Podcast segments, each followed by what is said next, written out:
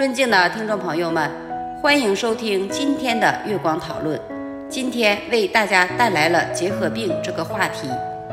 结核病是一种由结核分子杆菌引起的慢性传染病，主要影响肺脏，但也可能影响其他器官。结核病在全球范围内都是一种重要的公共卫生问题，特别是在贫困和卫生条件恶劣的地区。结核病的主要传播方式是通过空气传播。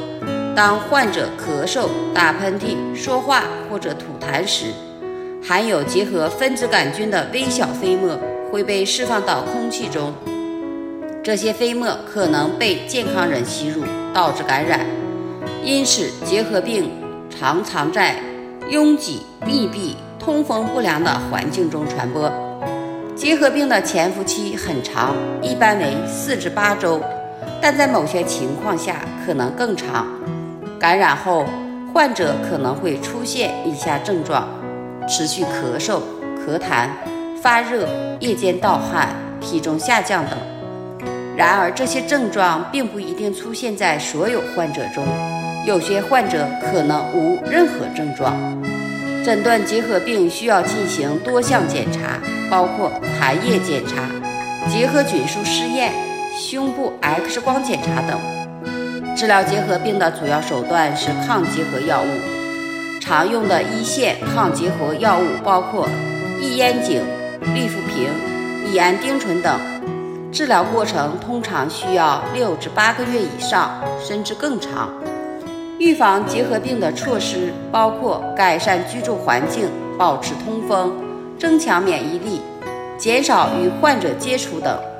对于高风险人群，如与患者密切接触的家人和医护人员，可以考虑接种结核疫苗卡介苗。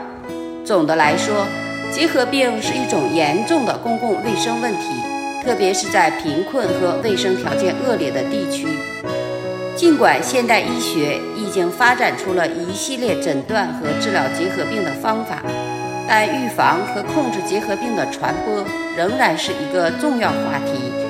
公众应该对结核病有基本的认识，知道如何预防和控制结核病的传播，以及如何寻求医疗帮助。这就是我们本期所有内容。大家也可以通过微信公众号搜索。